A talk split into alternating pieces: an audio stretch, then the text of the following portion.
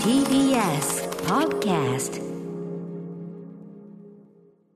時刻は6時30分になりました。6月15日月曜日、TBS ラジオキーステーションにお送りしています。カルチャーキュレーションプログラム、アフターシックスジャンクション。えーパーソナリティは所属事務所会議室からリモート出演中ライムスター歌丸です。そして、月曜パートナー TBS ラジオ第6スタジオにいます TBS アナウンサーの熊崎和人です。ここからはカルチャー界の重要人物を迎えます。カルチャートークのコーナー。はい、えー今夜のゲストはラジオ DJ でイタリアカルチャーの伝道師野村正夫さんです。お久しぶりです。野村さん。どうも、ボノセーラー。ボナセーラー。ボナセーラーはい。ご無沙汰しております。よろしくお願いいたしますはい。野村さん、今、どちらにいらっしゃるんですか？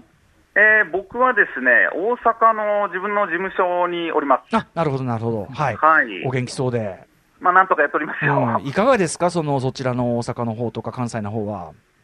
まあ、やっぱあの、こっちも、まあ、そのラジオで、やっぱりその、関西以外にお住まいの方がリモート出演したりっていうこともあったりはするんですけれども、比較的まだやっぱり東京、関東に比べると、もう少し柔らかい空気かなという気はします。なるほど、なるほど。野村さはいんご自身は毎日、あれですか、また番組はスタジオの方行かれてって感じなんですか？そうですね、あの、毎朝行ってます。うんはいお。疲れ様でございます。はとんでもないです。逆にあの、でも野村さんの番組のね、帯の時間が、あの、早くなったので、この番組出ていただきやすくなったという、あそうなんですよね。そういう事実もございます。はい。さあ、ということでリ、モートで出られるっていうね。はい、ぜひぜひよろしく今後ともよろしくお願いします。お願いしますよろしくお願いします。さあ、ということで野村さん、今夜はどのようなお話をしてくださるんでしょうか？今日はですね、まだまだ映画館にちょっと通いにくいかなという方もいらっしゃる中で、うん自宅で見ることができるおすすめのイタリア映画を紹介いたします。はい、よろしくお願いしますお願いし。ます。はい。ここからはカルチャートークです。今夜はラジオ DJ でイタリアの映画や小説などイタリアカルチャーを紹介してくださいます。えー京都ドーナツクラブの主催、野村正夫さんとお電話つながっています。もしもし、改めましてよろしくお願いします。はい、よろしくお願いします。どうも。あちなみに、えっと、月曜日、熊崎和人君とはね、まあ、お話というのは初めてですもんね。そうなんですよ、はじめまして。よろしくお願いいたしますます。電話片手にすいませんね。いや、とんでもないです。こちらこそね。あの、ということで、野村さんにはね、もう本当にいろんな、まあ、特にライムスターとしてね、もう、はいはいそちらの方行った時は番組の方でもお世話になってますし、あとライブも本当にこまめに来ていただいて、もう感謝でございます。滋賀は良かったな 滋賀。ねそうですよね。滋賀の時も来ていただいてね、地元だってことで。うんあの頃はもうまだね、こんなことになってませんでしたからね。逆に言うと、去年のうちにね、その47億円ツアーを終えられててよかったなっていうのもありますけどね。ですね。うん、あとはまあはい僕の父がね、またトークショーでお世話になって、いろんな、いろんなことがございました。はいはいということで、えっ、と、番組絡み、えー前、前の番組、ウィークエンドシャッフル時代からいろいろお世話になっておりまして、この番組になってからも昨年の、はいえっ、と、4月19日金曜日に、イタリア映画祭2019日、えー19のお話と、えーおすすめイタリアバイオレンス映画ね、ご紹介いただきました。はい。はいということで、えっ、と、イタリア映画祭、毎年ね、本当に大盛況ですけども、今年も当然開催される予定だったのが、やはり影響が、あの、コロナの影響はありますか、そうですね、まあ、あの4月の下旬、ゴールデンウィークの開催、そして大阪でもっていうことで予定されてたんですけれども、うんうん。えーまあ、現状、延期または中止っていう、まあ要はあのラインナップ揃ってたわけなんで、うんうんうんまあ、それをこれどうするのか、そしてはたまたその、まあ、人気イベントなんで、ん来年開催するとして、そのうんうん。うんまあ、これ、各国そうですけど、これからの新作状況がちょっと読めないっていうのが実情ですね。確かに確かに確かに。え、ちなみに、あの、まあ、もちろん野村さんはね、こちらにいらっしゃるんであれでしょうけど、イタリアのその、そのもの、えっと、国内状況、イタリアの国内状況ってどうなんですか、今は？イタリアはですね、まあ、あの日本で報じられている通り、かなり早い段階でもうロックダウンをしまして、死者の数も特に、まあ、予想されていたのとちょっと違ったのは、うん。まあ、比較的、まあ、経済的にも、そしてまあ衛生的にも病院の環境なんかも含めて安定していると思われていた、うんうん。北イタリアで感染が非常に広がって、死者もうなぎ登りになってしまったと。うんで、まあ、それによって、まあ、全土ですね、まあ、うんもちろん学校も含めて、ロックダウンというのは大きかったですけれども、うん。今、次第にうん。当然、まあ、経済もあうん。の舵を切っていかないといけないということで、ちょうど実は今日からですうん。ね、イタリアでは映画館も、えー開き始めるという話を、まあね、僕は直接確認したわけじゃないですけれども、そういう話を聞いているというところですね。あの、ベネチア映画祭とかもね、あの、はい。一応はやるというね、ことにはなってるみたいです。そうなんですよね、うんだからそのカンヌがやったみたいに、そのセレクションを発表するにとどまるのか、うんそれともどうなのかっていうのは、ちょっとまだ予断許さない状況ですよね。まあそんな中で、いよいよね、だからそのイタリア映画祭、まあ向こうから持ってきてとなると、いよいよちょっと先は見えないって感じでしょうけども、えっと、そ、まあその内文と言いましょうか、野村さんご自身もそのイタリア映画に関するイベント、今構想中ということで。そうなんです、あのまあ、何年か前までこう東京のアップリンクと、それから関西で、えー映画で旅するイタリアっていう、まあ、イベントを、まあ、独自にやってたんですね、うん。イタリア映画祭からちょっとこぼれちゃったような作品でもいいものがあるぞということでやってたんですけど、はいまあ、それをもう逆にこんな時だからこそできないかなということで、うんちょっと今、準備を進めていまして、うんうん。あのイタリア映画のちょっと新たなスターと言われているエドワルド・レオという俳優兼監督がいるんで、うんうん彼の作品をちょっとまとめて日本で初めて紹介する機会を作れないかなと思って、今、あのそれこそアップリンクさんと話をしたりしながらタイミングも含めて、そしてもちろん資金集めも含めて、現状動いているっていう感じです。えー。あそれはそれでまたちょっとね、できれば年内やりたいんですけどね。へーでそうもあのはい、うんうんうんいや、アップリンクがね、京都で、あの実は、あのこのほどオープンしたアップリンク京都ね、はい、ついにオープン、なん。んですよ。うんうん。だもう、われわれとしてはね、もう願ってもない機会というかうん、もともと東京ではアップリンクでやらせてもらってたんで、うんうんまあ、それは京都に持っもう今、京都はね、歌丸さん、もう映画館事情が大変なことになってますから。ああ、そうですか、やっぱり。そうなんですだって、京都のアップリンクで4つスクリーンがあるんでね。うんうんうんうんうん、そうもともと。他にもミニシアターいっぱいあって、うんうんうん。シネコンも当然、あの、はいはい。ひとしきりチェーンが揃ってますから。京都はそのだからミニシアターもねとか映画館も充実してるし、本屋は充実してるし、もう最高の環境が今揃ってる。うん漫画ミュージアムも行かないといけませんよ、もっとゆっくり。まあそう 15, 15分で走り抜けてる場合じゃないっていうね。そうそんな場合じゃない。ちょうどあの、漫画ミュージアムのすぐそばなんですよ、アップリンクが。あそうなんだ。へえ。じゃあほんと徒歩圏内なんで。てことは、俺、ライブに行った時の宿の近くでもあるってことだから、超行きやすい。そういうことです。あそこ徒歩圏内にからね、徒歩5分ですね。なんだよ、早く行かなきゃな、これ、まあ、い一刻も早くね、ちょっとね、あの状状況が良くなることを祈りつつということになりますよね。はい。さあということで、まあ今日は、あのそんな中でもちろん映画館もね、あのぼちぼちあの回していくというかね、我々も伺っていきたいんですが、今日はまだまだ行きづらいね、えー方も多いという中での、うちで見られるおすすめイタリア映画。はい。はい。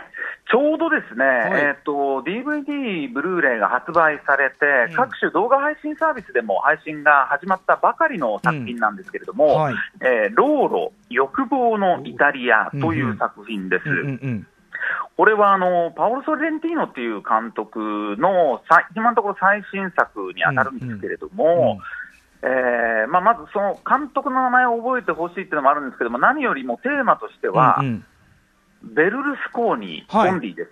あのベルルスコーニって、うん例えば熊崎さん、ご存知だったりしあのますか、ね、イタリアの首相をやってた方ですよね。そうなんですまあ、それぐらいの情報しか知らないぐらいなんですけど、本当に。うんうん。ただこれがですね、はい。実はあのイタリアで映画のモチーフになるのは、うん。決して初めてではないくらいに、へえまあ、名物首相でございまして、はいはい。うん。まあ、あ歌丸さんはの、どんな印象あります？やっぱりセックススキャンダルの印象ですよね。ああ、そうか、そうか。そうですよね。うんうんうん、だから、ねそう、すごいその下半身事情、でもその後割と開き直って、はあみたいな、なんか、全然悪びれてないみたいなのムードが印象的だったか、いや、さすがイタリアだななんて思った Huh. そうなんです。記憶がありますよ。本当に、まあ、歌丸さんの口から言われる、本当にイタリア出身とか言いたくなくなって いやいやいやいやいや、いやまあ、あの、ね、政治家っていうのは各国いろいろ、いろんなのがね、もちろん問題ある人がいますから、それはね。ん。そうなんですよね。まあ、あの、もともとこのベルルスコーニという人物はですね、うんうん。1900、えっと、30何年かな、あの、生まれたんですけどうん、もともと、まあ、実は苦労人でして、決して裕福な家に生まれた人じゃなくって、うんうんうんあの、頭角を表すのは不動産なんです。ほうほうあの生まれたミラノの、まあ、要はあの土地開発、特に郊外の,、あのうん。高度成長期の開発をうまくやりまして、うんうん。まあ、要は金儲けするんですね。うんうん。で、その後今度はメディアを牛耳ります。それまでやっぱりその国営放送、まあ、うん日本でいうと NHK に当たるようなものがうんメインの放送だったものが、民間の、えーまあ、これ、法律も変えまして、民間で、えー民放をいくつもいくつも買い占めるんですね。メディメディア王になってたメディア王になっていくんです、うんうんうんそれから、えーご存知、セリエ A サッカーの AC ミランのチームも買い取ります。そうか、そうか。だ田中角栄であり、鍋常でありみたいな。そうなんですよ、そうなんですよ。で、あのまあ、ずっとあのシークレットブーツを履いてるという噂がまことしやかに流れてきまして、えー趣味は本当にあの、まあ、歯を白くすることと、それから 頭に植毛をすること、それからバカンスを楽しむこと。で、まあ、あの独自の外交をして、例えばリビアのカダフィとね、うん。仲良くなってみたりそれからプーチンとも独自のネットワークを築いてはいはい、まあ、橋渡しをしようとするんですけれども、うんうん。とにかくおっしゃったように、マフィアとの癒着も含めて、うんうんうん。スキャンダルに事欠かないという、スキャンダル王という側面があるんですね。うんうんうんうん。で、まあ、何かまずいことがあると、まあ、もう裁判にも何度も足を運ぶんですが、うんうんうん。何かまずいことがあると、とにかく法律を変えていくという。ああ、力技。すげえな、力持ってるうな。んうんうんうん。でただ、ですねもう長きにわたって90年代から、まあ、その政界、まあ、これはヨーロッパも含めて、そしてアメリカとの関係も含めて、もうあの独壇場という感じになるんですけれども、ただ2006年にもうさすがにうん、そのおっしゃったセックススキャンダルもあったり、ええ。それからあの裁判ももう本当に窮地に陥って、失脚をします。うんうん。で、えーごめんなさい、話戻りますが、この映画、うん。欲望のイタリアというのは、うん。あの電気いわゆる電気映画で彼を幼少の頃から追いかけていくというタイプの作品ではなくて、うんうん彼がその失脚をした後、うんうん。要は金だけはめちゃくちゃ持ってるんですよ。はいうんうんで、まあ、そのセックススキャンダルもあったということで、妻との関係も最悪、うん。で時間も持て余していると、うんいった彼の、まあ、ある種の大敗をずっと見せていくっていう作品なんです。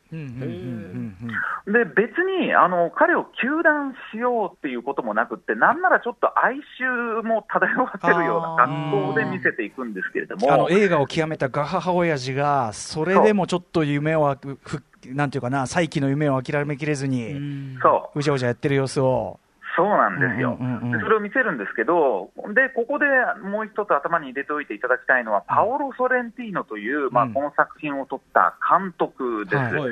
えー、と今、50歳の、まあ、今、もう本当に乗りに乗ってるイタリアを代表する監督の一人と言ってもいい存在なんですけれども、えー2013年にグレートビューティー追憶のローマという作品があって、えー、とこれがアカデミーの外国語映画賞に、えーなったんですけれども、それにも出てたえー監督なんあの俳優なんかも起用しながら、うんうん。まあ、あのやってるんですけど、あともう一つ、えー、と覚えておいてほしいのは、カンヌでも賞を取った、きっとここが帰る場所っていうね、ショーン・ペンとの異色の作品がありまして、これ、デビッド・バーンなんかも出てて、まあ、サントラも本当に素晴らしいんで。っていう人なんですけど、このソレンティーノがですね、まあ、本当に簡単に言うと、うん。現代のフェリーニだと思ってください。へえ、あ、そう。そうなんです。だから、あの、アカデミー取ったグレートビューティー追憶のローマはもうまさに、うんもう、あのローマでフェリーニと来ればっていう。感じなんですけど、もう甘い生活です。あ、そうなんだ。へえ。はい現代版の甘い現代版の甘い生活。へえ。そうなんでもう映像美がとにかく半端なくて、あのーもう、ワンカットワンカットがもう本当に、あの、うんうん。美しいし、うんそれからそのカットのつなぎも、こんなつなぎありですかと、例えばベルルスコーニが、まあ、その主催している、まあ、主治肉林のパーティーがあるんですけれども、うんうんうん。まあ、そんなまあドラッグとセックスシーンがいっぱいあるんですよ、美女がいわんさと出てきて、うんうんうん。もうそのそのつなぎっぷりがもう、そのクリンの日々を描くモンタージュがすごい、そっち編集がすごいっていうか、うん。そうなんですよ、うんうん。でしかももう一つ面白いのが、その普通にそのベルルスコーニをあの主人公にしてるだけじゃなくて、もう一人、実は登主要な登場人物がいまして、うんうんうん。セルジョという、こいつはまだ何者でもない地方の政治家の息子なんですけど、うんこいつがいかにしてローマへ行って、うん。えーまあ、麻薬をうまく使いながら、そして美女をうまく使いながら、ベルルスコーニに取り入るかっていうね、うん。この2つのドラマが同時に進行していって、うん。まあ、そのクロスしていくっていう、うんうんうん。まあ、その編集も含めて非常に面白いなと。だから、ガハハ、もうその、あなんていうかな、本当にガハハ親父が、トップを極めたガハハ親父と、はい。そのちょっとこう、若いこう野心家っていうか、うん。それのちょっとこう、なんかピカレス、ピカレスクロマンな感じっていうか、そうですね。そこがこう対象されていくっていう感じですかね。そうですね。でもちろんソ連っていうのは庶民の視点も忘れないのでうんうんうんうん、ところどころ、もちろんそこで食い物にされていく美女たちの視点もあるし、うんそれから映画の最後で、まあ、イタリアであの何年か前に大きな地震があって、日本でも募金活動がありましたけれども、まあ、その時にもあのベルルスコーニは、あの現場行ってその、本当に皆さん苦労されて家をなくしてて、テント生活をしてるっていう中で、ですね、はい。被災地を訪れて、いやー、なんかここ、あれだね、週末のキャンプみたいな光景が広がってるねといった人物なんですけれども、そこでの裏のドラマであったりとかっていうのもきっちり見せていくというね。その発言が有名な失言が出ちゃったとタイミングの裏話っていうか。そうですね。で、庶民が彼をどう見ていたかっていうところも見えてくるということなんですけどね。でもやっぱこのね、はい。あの、ジャケのさ、こう、写主演のさ、これ、トニー・セルビッドさん？主演の、はい。あの、ベルルスコーニ役のこのさ、顔が、なんか悪びれてない感じっていうか、ん。そうなんですよ。なんかヘラヘラしてやがる感じが、なんともこう、なんていう絶妙な。のかな。笑顔と言いましょうかね。そうなんですよね、ん。あのやっぱベルルスコーニって、じゃあなぜそんなにもうあの本当に20年にわたって、まあ、実は今、またあのヨーロッパ委員会の方で、うんでヨーロッパ議員に返り咲いたりしてるんですけど、えーそうなんですね。そうなんですよ、政治に復帰してるんですよね。あ、そうじゃあ。でうんうん。結局、それは、まあ、本当にみんなイタリア人って、まあ、これ、まあ、彼が映画になるのも初めてじゃないですけれども、うんうんまあ、特にインテリ映画人はバカにするわけですけれども、うんうん。あの単純にバカにするんじゃないっていう視点、要するに彼がなぜ魅力があるって目が離せなくなるのかっていうところも、トレンティーノが描いているのがまあ、笑えるんだけれども、ゾクッとするし、そこに漂う哀愁も含めて、やっぱ目が離せないっていう。そういう映画でもありますね。で実はあのこの映画が公開された時にですね、はい。僕あの、じ地元の、まあ、京都ドーナツクラブのイベントスペースでトークショーやったんですよ。うんうんそれどんなトークショーかっていうと、あのイタリアってあの小話の文化で知られている国でして、あの日頃から僕、ドーナツクラブの仲間と一緒に小話収集をよくやってるんですね。お話収集。小話収集、まあでこの小話っていうのは、まあ、要するにイタリアンジョークなんですけど、あのいろんな種類のものがあるわけです、単なる下ネタからちょっと社会を風刺したものまで、でもう本当にいろんなジャンルがある中で、ベルルスコーニという一大ジャンルがございまして。ベルルスコーニネタ。えーあそう。なんですよ、ベルルスコーニ小話集というのが、今でもイタリアの本屋さんに行くと、かなりの数並んでいます。そのだからベルルスコーニがなんとかしたって、なね、なんとかかんとかっつって、こうちゃんとオチがつくみたいな、そういう。そうなんです、うん。でちょっと残った時間で一つぐらい紹介あしたいなベルルスコーニ知りたいです。はい、小話。はい。例えばっていうところでね、はい。えーある男があの友達に久々に会うんですよ。で、そいつがなんか以前と違って、えらいなんかスポーツカー乗ってるし、なんかエレガントな格好してるんですよね。で、どうしたんだと、なんかいいことあったのかと、なんか運掴んだのかって、いや、そうなんだよね。えー国営の、まあ、NHK みたいなテレビ局に電話して、俺はあのガリバルディについて何でも知ってるって言ったんです。ガリバルディっていうのは、まあ、イタリアのあの国家統一の英雄なんですけど、まあ、要するに歴史オタクであると。はいそうしたらさ、放送に呼んでくれてクイズ番組で、なんかどんどん質問に答えたら、もう20億稼いじゃったよと。うんで、あ、そうなんだ。で、しばらくしてから何ヶ月かして、その質問をしたその主人公のともあの男がですね、あのやっぱりか、なんか金のかかった車に乗ってるんですよ。で、そのクイズ番組で儲けた友達とまたばったり会って、あどうしたの？なんか君もえらい羽振り良くなってるじゃん。いや、君の手法に習ってさ、俺も運をつかんだよ。あ、あれだ、NHK に電話したんだ。いや、違うんだよね。俺はベルルスコーニがやってる民放の方に電話したんだよ。で、ベルルスコーニについてなら何でも知ってるぜって言ったんだよ。そしたらさ、それだけでさ、20億くれちゃったよ。何の質問もなしにっていう。なるほど。なるほど、なるほど、なるほど。要はこれ以上スキャンダルにまみれたくないから何でも知ってるなんて言われたらテレビに出るもってのほかだと、うんすぐ金やるからとにかく黙っててくれブラックメールだと勘違いされたというコメント。そうなんですよね。なるほまあ、ど。この種のもう小話がワンサとある男なんで。はい。で、まあ、あの、ぜひちょっとあの、この道路欲望のイタリア見てい。ただきたいんですけど、はい。はいうん。ただ、ベルルスコーニについてもうちょっと知っとくと、うん。あのさらに笑えるし、うんうん。怖くなるということで、あの、ネットフリックスで、マイウェイっていうベルルスコーニの、こっちはドキュメンタリー、うんうんうん。あの、本人に直接インタビューをぶつけてる果敢にも、はい。あのものがあるんで、うん。このマイウェイも、これ、ネットフリックスで見れますんで、見ていただくと、あのどっちが先でもいいです、あの、どっちもより楽しめるんじゃないかなと思います。こっちはマイウェイの方はドキュメンタリーなんで、うん。うん本当に基本的にはまあうん。事実、そして彼が暮らしている本当の家だったりっていうのがよく見えるんで、うんうん面白いなと思います。ああそう、なんかベルルスコーニ、もちろんそのちょニュースのちょっとした、ねはいネタでとしては知っていた程度ですけど、いやー、はい。なんか、そういう、そっか、そういう人なんだなっていうのがね、改めて。存在感というかね。うん、あとやっぱりこれ、私、不勉強もやっぱりイタリア映画界、そうか、パオロ・ソレンティーノね、ソレンティーノぜひ覚えてください。ね、パ名将パオ,、パオロ・ソレンティーノ監督作、まあ、このローロ、欲望のイタリアをはじめ、えーグレート・ビューティーとか、グランドフィナーレとか、えーきっとこうが帰る場所とか、ちょっと、はい、ちょっと改めて私も勉勉強というか、ちゃんと見たと思います。ありがとうございます。いご覧ただきたと思いますありがやー、もう、はい最高ですね、野村さんね、いつもね、やっぱ。いえ、とんでもない。うん。あの、非常に充実した、うん。あの、時間で、ちょっと短い時間でございましたが、ありがとうございます。ありがとうございますはい。で、えー、ということで野村さん、今日ね、ご紹介いただいたはい、作品を。改めて振り返りましょう、うん。野村正夫さんに紹介していただいた映画「ロード欲望のイタリア」は DVD& ブルーレイで発売中。そして各種動画配信サービスでも配信中です。そして、はい。関連作として紹介していただきましたドキュメンタリー「マイ・ウェイ」こちらはネットフリックスで配信されております。はい、はい。そして野村さん、えーご自身のお知らせ事などあるでしょうか？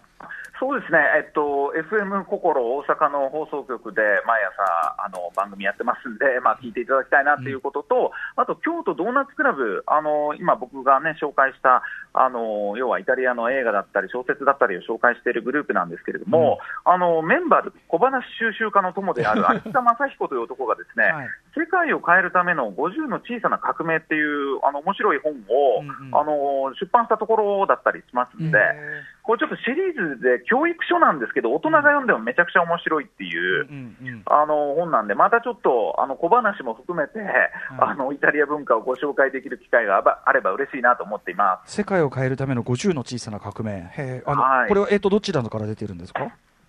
これはですね、太郎次郎エディタスっていうところから出てますね、太郎次郎社エディタス。うんはい。これシリーズであの、まあ、13歳までにやっておくべき50の冒険というのと、モテる大人になるための50の秘密あ指令。そういうシリーズなんシへリーズなんですけど、これがね、本当常識覆してくれる面白い本だったりするあ、そう。んで、はい。また何かのい機会にご紹介できればと思ってますんで。やはい。さすがでございます。いつもありがとうございます。とんでもないです。はい。ということで、あの、またちょ、あの、直接ね、お会いできる日を、まあ、ちょっと楽しみにしつつ、ですね。はい。お互い元気でそれまで頑張りましょう。わかりました。はい。ということで、ここまでラジオ DJ でイタリアカルチャーの伝道師野村正夫さんでした。ありがとうございました。ありがとうございました。チャオありがとうございました明日のこの時間は音楽ライターの渡辺志保さん登場です Junction.